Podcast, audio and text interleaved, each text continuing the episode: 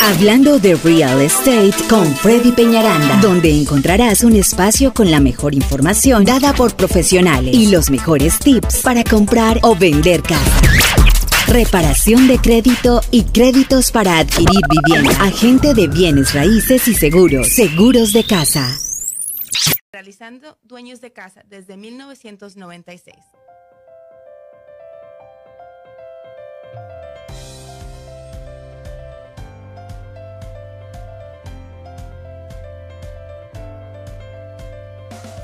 Bien, ya estamos de vuelta, señoras y señores. El día de hoy cargadísimo de información Freddy Peñaranda. No se olviden su página de internet. Ya no necesitas poner www, no, de frente nomás. Ya, porque pongan Freddy, Peñaranda van a encontrar. Peñaranda. Canal de YouTube, página web o el podcast. En todos lados nos van a encontrar. Sí, señor. Bueno, seguimos nuestro segmento número 3 porque no queremos perder la gran información que nos trae ahorita Úrsula y definitivamente vamos a hablar de un tema que me encanta, me apasiona y son las finanzas personales. Cómo nosotros como latinos tenemos ese, ese potencial porque yo digo que solamente nos falta educarnos. Somos, somos una raza con emprendimiento, con, como decimos, inteligentes, trabajadores. Tenemos dinero, pero no sabemos cómo manejarlo. Pero para eso tenemos a Úrsula Delgado el día de hoy, que nos va a ayudar con mucha información. Hola Úrsula, ¿cómo Hola, estás? ¿Cómo estás? Un placer estar aquí. Me encanta siempre aprendiendo de ti. No, igual todos. Y a mí me encanta que en serio, de este grupo de profesionales que estamos rodeados, que estoy muy orgulloso, aprendemos cada día. Pero bueno, vámonos a- al contexto definitivamente. Y la primera pregunta es una pregunta de oro y es, Úrsula, todos tenemos la misma oportunidad de generar riqueza, porque mucha gente dice, no, yo no, eso es para los ricos. Todos tenemos la misma oportunidad. Todos. Todos tenemos la misma oportunidad porque estamos en el país de las oportunidades. Tanto mi madre, que fue la que vino a este país, me imagino, en tu caso venimos porque sabemos que en Estados Unidos hay oportunidades, que en Estados Unidos se puede cumplir el sueño que tenemos porque es un poco más simple, eh, pero más que nada yo pienso que tienen formas de cómo ah, hacer riquezas. Todos pueden, el tiempo o a la edad que lo hagan, depende de cuándo empiecen, ¿verdad? Claro, pero bueno, si todos tenemos la misma oportunidad, ¿cuáles son esas barreras? ¿Cuáles son ese, no es cierto? Yo también tengo unas ahí, pero vamos a ir haciéndolas juntos porque, digo, todos caemos en esto, mi gente. El hecho de que estemos aquí sentados no indica que no hayamos hecho malas cosas. O sea, todos hemos pasado. Y a mí, un coach financiero como, como Úrsula es quien, quien me enseñó a mí cómo empezar a manejar, quitarme esas deudas que me tomó cinco años de mi vida, el empezar a enfocarme en pagar deudas, empezar a salir, romper esas cadenas y empezar a generar otro tipo de finanzas. Sí, sí, ¿no? porque eh, dice eh, el sabio que al país que vieras hacer lo que al país que fueras hacer lo que vieras. Y muchas veces venimos con el con la programación de nuestros países y cómo funcionan las cosas allá y no necesariamente es el caso aquí en Estados Unidos. El primer paso, estamos en el día yo creo de los cinco, porque yo también tengo cinco pasos. Ah, qué bueno, qué chévere. Cinco cosas que son las que nos obstaculizan de hacer riqueza. Ya. Primero es nuestra mente.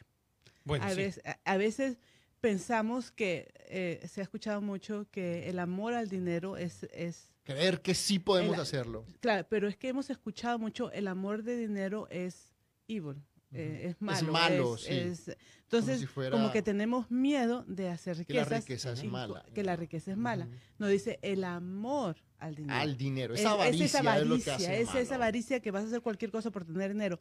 Eso es lo malo, Ujú, pero no el tener riquezas. Ok. O sea, El tener riquezas es algo, es una bendición, entonces es algo bueno. Y cuando tú entiendes que el tener riquezas es está bien y que puedes hacer mucho bien con eso, te das la, te abres, te das la oportunidad de tener riquezas. Entonces, Total.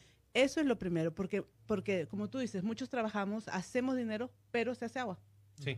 Pero no lo podemos acumular Sí, muchas veces es avaricia. Lo que tú dices es verdad. Esa avaricia cuando yo hago yo esa riqueza solamente para mí, para mí. sin dice. bendecir otras personas. Digo que la primera ley de la abundancia es empezar a ayudar a, la- a los demás, que tú compartas. Compartir. cuando tú generas, ¿sabes algo? Porque no solo, sino que la gente va a desear que a ti te vaya bien.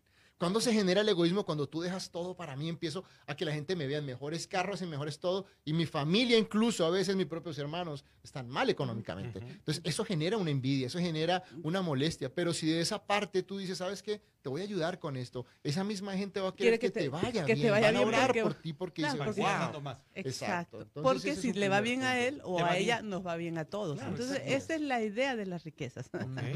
Entonces, el primer punto número uno es hacer las paces con eso. Correcto. Pensar, Ok, O sea, yo- pensar que sí se puede. Hacer las paces que yo puedo tener riquezas y está bien, no me voy a convertir en una persona mala si tengo riquezas. Que a Total. veces es el, el pensamiento inconsciente que tenemos. La segunda es que por eso, por esa misma raíz, tenemos eh, el hábito de malgastar. Oh, sí. Dinero. O sea, gastamos dinero que no tenemos para comprar cosas que, no no lo podemos, necesitas también. que no necesitas para, para impresionar a personas que no te caen bien. Ah, esa frase me encanta. Que, que a, a gente que ni le importas. Que Quiero, aparentarle tener el carro a esa persona que ni le importa, ¿no? O sea, Sí, ¿para Entonces, qué eh, estás en un ciclo vicioso donde no eres Uh, feliz sí. ni tú, ni nunca vas a llegar a tener las Estás cosas, endeudado. Porque siempre hay personas que están mucho mejor que tú y siempre hay personas que están mucho Mucho más abajo que tú. más abajo que tú. Sí, Entonces, siempre tienes que estar contento donde estés y, y me da risa porque, porque hay veces, am, yo le digo a mis hijos, eso es algo que les inculco, van a comprar por calidad, no por nombre. es- Ok. O sea, ustedes no van a hacer a un Marcos Kors que hace una cartera de plástico y la Ujú. quiere vender en 200 dólares porque alguien diga que tuviera una cartera. Si es, una, es un buen cuero, es algo bueno y vale la pena el dinero, entonces ustedes invierten, Mm. no gastan. Tenemos también ese, ese mal hábito que es el, a ver, el, seguimos en el número dos, que es de gastar en vez de invertir. Sí. Entonces, esta oferta, lo compro. Si me sirve, no importa. Si lo necesitaba, no importa. A veces veo No personas que... importa si lo necesito, pero está barato. Está barato. Sí, No hay voy a compradores ahorrar. compulsivos que dicen, no, está barato Está y, barato. y aprovechan. Y después dicen, ¿para qué me ¿Para sirvió? qué? Y después se Así llenan de tenga descuento del no les- 60%. No. Si no, Si no lo, si no necesitas, no. 60%. Si no lo Sí. necesitas, no. No. Sí, exacto. Si no lo necesitas, ¿Para qué? evalúalo. Entonces, Ujú. yo con eso les voy a dar un pequeño tip adentro del tip. Y es que agarren su cheque, lo que tienen que pagar de renta, etcétera, etcétera. Distribuyan lo que tiene que ser. distribuyan lo que tiene que ser y el resto lo tengan en cash. Ah, Ok. ¿Por qué? Porque gastar en cash hay, es como que no, no nos como que se, sí, como, que, se te está- sientes, sientes que, algo se se está te- yendo. Exacto, cuando pasas con, la tarjeta, tarjeta no. sientes, No porque sientes. no no, hay- no hay- tú tú eh, simplemente estás recibiendo, pero no ves cómo se Pero el dinero que yendo. vas a gastar, no el que vas a ahorrar. Porque ellos No. ahora sacan todo el dinero y lo van a tener No, no, no, no. Tiene que tener el, todos los dineros de las cuentas, todo eso ah, lo tiene. Pero eso lo voy a decir en el próximo, en el próximo, digamos. Hay algo muy importante en esto de que compramos cualquier cosa porque no tenemos dirección, no planificamos. Si nosotros no escogemos nuestras prioridades, alguien más lo va a hacer por nosotros. Entonces nosotros tenemos que saber cuál es nuestra prioridad. Entonces, en ese, en ese yo necesito, voy a comprar este tipo de ropa o voy a gastar tanto en, en, en la ropa. Entonces, ya sabes, eso es lo que necesito. Necesito un par de jeans. Eso me ayudó muchísimo porque yo tenía, una vez fui con alguien a eso de Alcohólicos Anónimos y cada uno estaba diciendo su, su droga, su problema. Yo decir, ya cuando me iba a tocar, yo decía, yo las compras porque era alcohólica, a mí, Era compradora, compradora impulsiva. impulsiva. Pero Ajá. una cosa que yo me acuerdo, mi esposo me dijo que no te muevas, no vayas a ninguna parte, quédate aquí en la cola solamente directo a pagar esta camiseta. En, de la cola a la camiseta había agarrado cinco cosas En el camino. en el camino. Mm. o sea, y era una cosa, era compulsiva. Entonces es algo que, que muchos tenemos que trabajar con eso. Es, digamos, una compulsión que no se mira tan mala, pero igual rompe tus finanzas. Ujú. Entonces, lo que, lo que yo hice es, ok, ¿qué necesito? Necesito un pantalón negro y una camisa roja y eso es todo.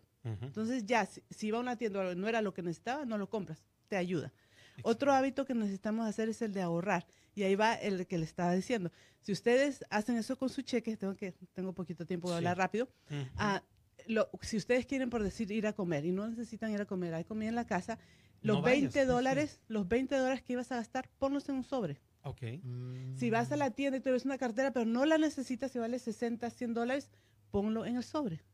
¿Por qué? Porque esto te va a dar una visión de cuánto podrías estar ahorrando, que estás desperdiciando Mm. al final del mes. Solo lo tienen que hacer por un mes y vean la diferencia ¿De y cuánto has juntado? cuánto han juntado de todas Mm. esas cosas que están mal gastadas. ¿Sabes lo que hace mi esposa? Agarra y pone en estos frascos de medicina. Dice, esta es medicina. y no lo toca. Ah, mira. Buenísimo, lo que funcione, un Sí. sobre, un frasco, lo que te funcione, pero es que tú puedas ver que realmente sí tienes dinero para ahorrar, Correcto. Sí hay por dónde sacar Sí para hay ahorrar. dónde para tu- ahorrar, no, en sí serio, hay, sí, sí. especialmente en este país hay Ajá. donde y ponerlos en fuentes que te van a dar eh, un buen retorno. Correcto. La cuatro am, es evitar las tarjetas de crédito. Sí. Evita las tarjetas de crédito porque eso es un interés compuesto. Sí. O sea, no la terminas de pagar nunca. Entonces, si quieres algo, agarra el cash y anda y cómpralo. Y si no lo tienes, pues ahorra para ir. Aguántate, ahórralo y lo compras. Y se siente mucho más rico. O sea, como que conseguiste algo que te costó. que te se costó, siente sí. rico. Y la última, el presupuesto. John Maxwell dice, un presupuesto es eh, decirle tú a, a tu dinero qué hacer y no decir al fin de mes dónde se fue mi ¿Dónde dinero. se fue el dinero? No quiere decir que seas pobre. A veces tenemos em, en, nuestro, en nuestra mente de que tienen que hacer un presupuesto los que son pobres, porque se tienen que cortar. No, yo conozco gente No. de mucho dinero que tiene un presupuesto. Entre más dinero, más control tienen sobre Más su dinero. puede, ser, puede ser que se gasten 5 mil dólares afuera en comer, Pero es un presupuesto. Pero se van a gastar los 5 mil. Ya está. Entonces ellos saben dónde va su dinero. Y con esos son los cinco pasos. Excelente. 20 bueno, segundos. si usted se quiere, si usted quiere comunicarse con Úrsula Delgado, nuestra coach financiero, Sí. para, para conocer todo el tipo de portafolios, ahorrar, cómo puedo canalizar, cómo puedo hacer mi presupuesto, Úrsula, ayúdame, cómo puedo organizarme a nivel de finanzas. Mi número de teléfono, bueno, el número de teléfono de ella es 832 653 4410. Diez. Otra vez, 832 653 4410. Les trae unos portafolios espectaculares a su- a su- a su La 920 AM presenta